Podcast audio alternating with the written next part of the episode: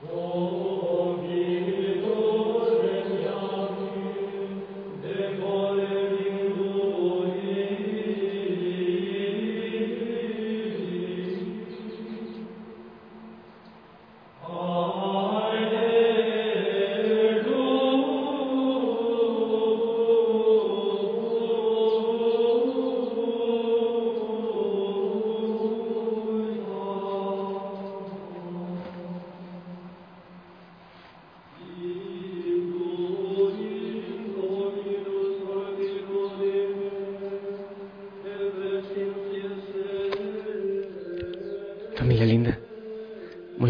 feliz amanecer. Yo te saludo en ese día, un día tan especial, preparándonos ya. Empieza la Semana Santa, la Semana Mayor, por algo se le dice Semana Mayor, ¿verdad? Porque es una experiencia distinta, grande, fundante. Yo te saludo desde el silencio de aquí, del monte Tabor. Las aves cantan, el agua que corre. He salido al jardín por si quieres compartir algo de esto que hay aquí.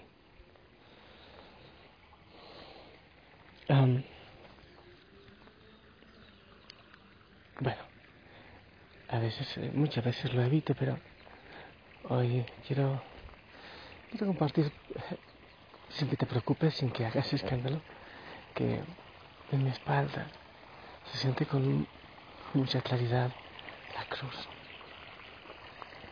En este momento sí, la siento. Días de cruz, días de desierto.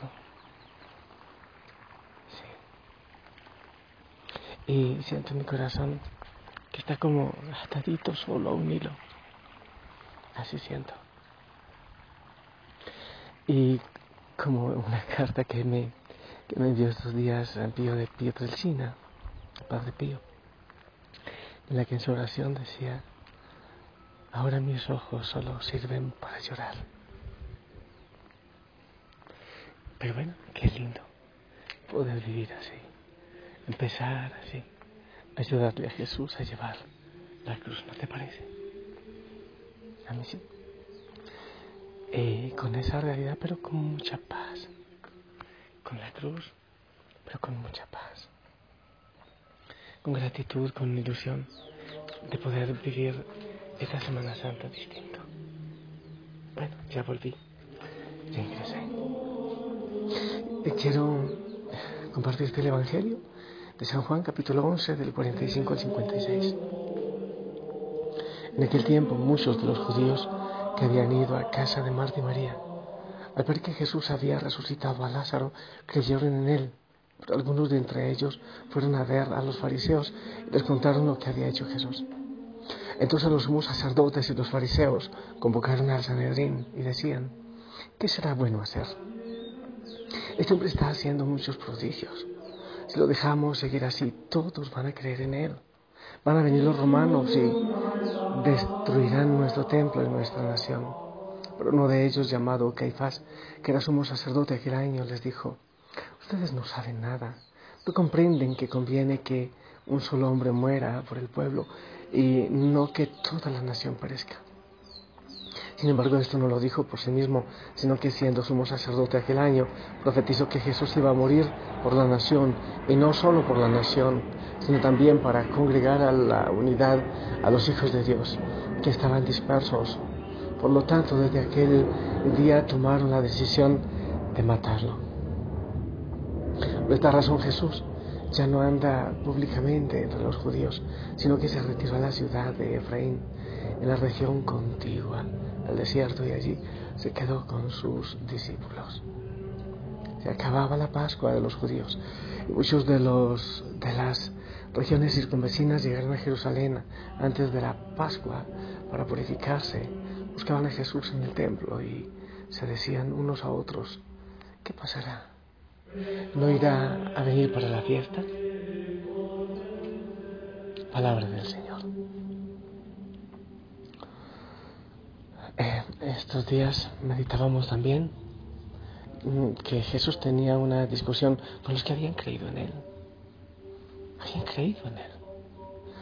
Y también decíamos, creo que fue ayer, antier, estos días, no sé cuándo, en que decían, pero somos hijos de Abraham, no somos esclavos.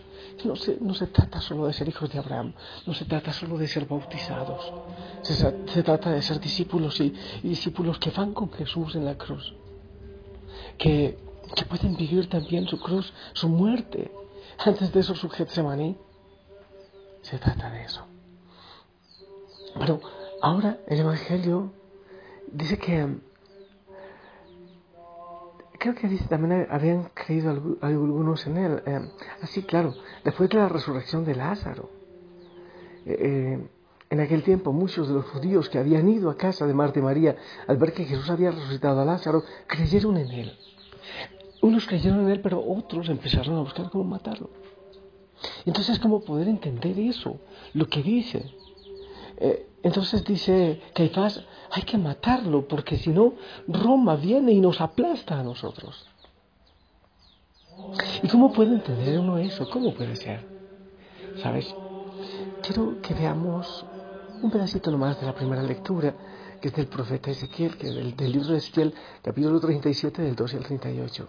Dice el Señor, Dios, Voy a recoger de las naciones a donde emigraron a todos los israelitas de todas partes, los congregaré para llevarlos a su tierra. Haré de ellos un solo pueblo en mi tierra. En los montes de Israel habrá un solo rey. Para, para todos ellos nunca más volverán a ser las naciones ni a dividirse en dos reinos.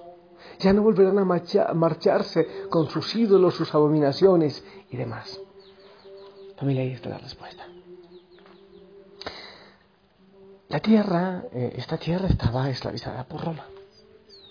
El pueblo pagaba grandes impuestos, vivías en miseria, pero los poderosos estaban, es eh, una expresión que no conoces quizás, amangualados, unidos, casados con Roma. Les iba bien, pero el pueblo estaba muriendo de hambre, no había nada, no había esperanza. Entonces viene Jesús y cuando ellos dicen, este hombre está diciendo, haciendo muchos signos y, van a creer en él, ¿qué es lo que dicen? Mira, si van a creer en Él, la gente va a creer que se está cumpliendo la profecía, que es ese tiempo que dice en la primera lectura en que el Señor nos va a congregar, que solo va a haber un rey que nos va a congregar. Y si el pueblo, si los pobres muertos de hambre, o como dicen otros, si el sucio pueblo cree eso, entonces se ilusionan, se amotinan, y si se amotinan porque llegó el rey que es Jesús, entonces viene Roma y nos golpea, nos aplasta y acaba con el templo. Entonces conviene que muera uno, Jesús, y no que muera, todo el pueblo. De eso se trata, analízalo. Eso fue una jugada política, una jugada muy estratégica, la muerte de Jesús. Porque si venía Roma y aplastaba, pues entonces ellos iban a quitar también parte de sus privilegios, sus primeros puestos. Entonces lo preferible era que no haya liberación, que el pueblo no sea liberado, porque es preferible pájaro en mano que mil volando, porque es mejor estar con la eh, superficial paz y tranquilidad y comodidad que tenemos ahora, a aspirar a una más grande paz, pero que nos puede llevar a la persecución y no que nos puede llevar a la lucha. Y es lo que muchos, muchos hacen. Yo prefiero eh, esto que estoy viviendo. Más vale pájaro hermano que mil volando. Eso es una herejía. Más vale lo malo conocido que lo bueno por conocer. No quiero tener dificultades, como alguien me dice, si conocer al Señor me va a traer persecución del enemigo y dificultades, entonces no deseo conocerlo. Yo me quedo realmente asombrado de las cosas que pasan en algunos países, no voy a decir nombres, cuando se ve, por ejemplo, la corrupción, la mafia que tienen algunos políticos, pero otros dicen, o el pueblo dice, bueno, pues así está bien, estos roban menos, estos asesinan menos, entonces quedémonos con estos, y aunque haya alguien que muestre la verdad, no, pues no, o sea, quedémonos con estos, es la tradición. Increíble, aunque muchos de ellos les demuestren corrupción, robo, maldad, muerte, el pueblo sigue creyendo en ellos. Yo me quedo asombrado. Es esto mismo de, del pueblo judío. O sea, no, o sea, ¿para qué más desorden? Quedémonos así. Para sufrir nacimos. No es así. O personas que se dejan masacrar en un trabajo por un novio, por una persona. Ay, más vale malo conocido que bueno por conocer. Pues no es así. Señor vino para salvarnos, para romper las cadenas, para romper las cadenas opresoras. Pero obviamente, hacerse discípulo del, del Señor, hacerse discípulo de, de Jesús, lleva por la cruz. Sí, no es así nomás, pero nos promete felicidad después, nos promete plenitud. Eso se llama mediocridad, eso se llama conformismo, eso se llama mente cerrada y corazón cerrado. Eso fue lo que hicieron con Jesús. O es la cruz de Él o es nuestra cruz. Pero con Jesús ya no podemos decir lo de los fariseos, como cambiando cruz. Ahora la cruz de Él es la nuestra y la nuestra es la de Él y la cargamos juntos y mutuamente. Y eso es lo que vamos a vivir en Semana Santa. Yo decía ayer que en medio de tantos bautizados y tantos que profesan amor por Jesús, muy pocos son cristianos. Muy, muy, muy pocos son cristianos. Aquellos que van a buscar vivir de corazón esta Semana Santa cargando la cruz, la cruz con Cristo. Yo te invito que la vivas de manera especial desde ya. Algunos,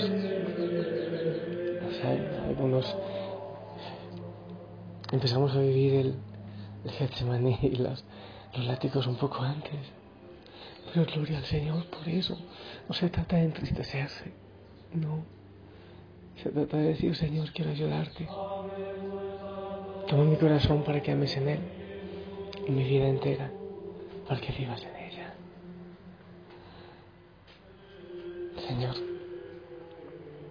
que no nos pase a nosotros ni a nuestros pueblos como aquellos judíos, como aquellos fariseos que prefirieron clasificarte a ti para no desacomodar su supuesta paz.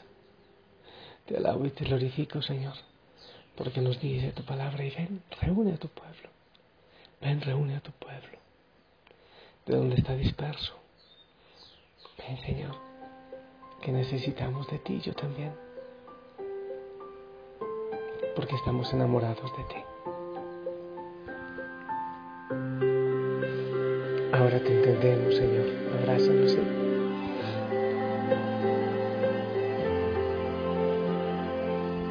Aunque es el mismo cielo y es el mismo sol, son las mismas calles, pero yo no soy, no soy el mismo.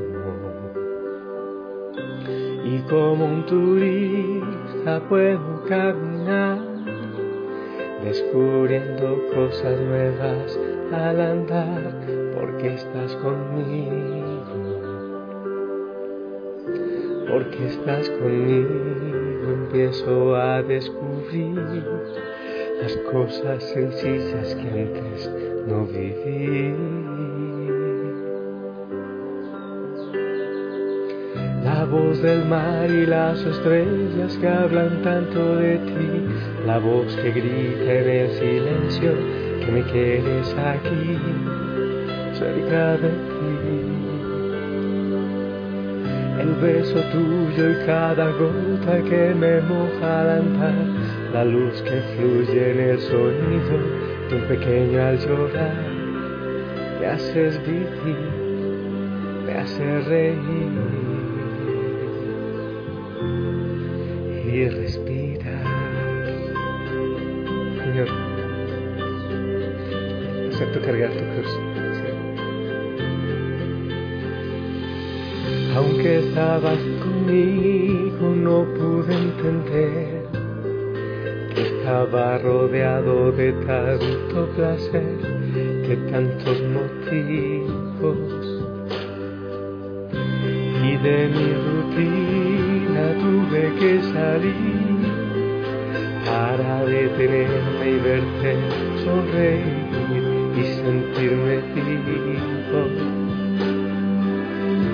Porque estás conmigo, empiezo a descubrir las cosas sencillas que antes no viví.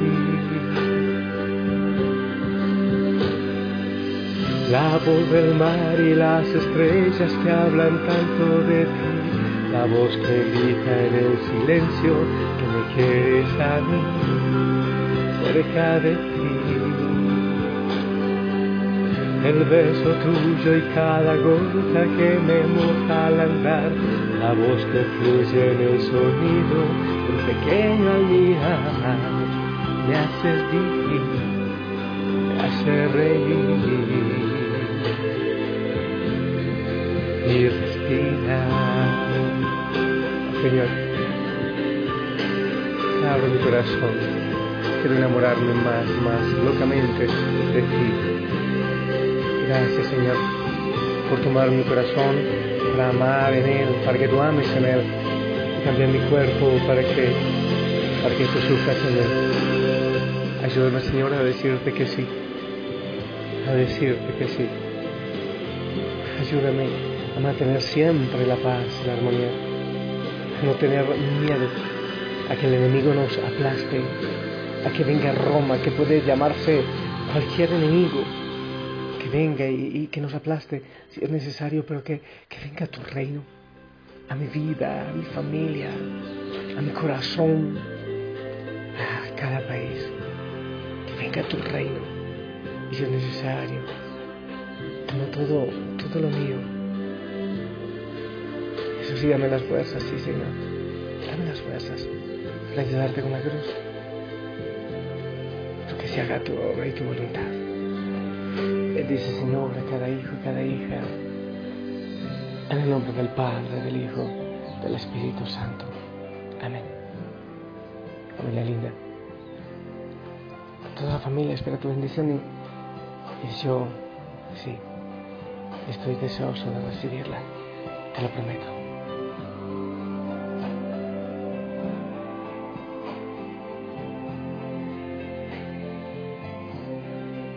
Amén, amén, gracias.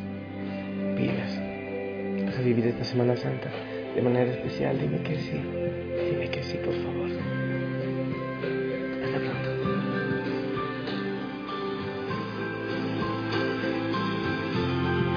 Y respirar, Señor, mi Dios,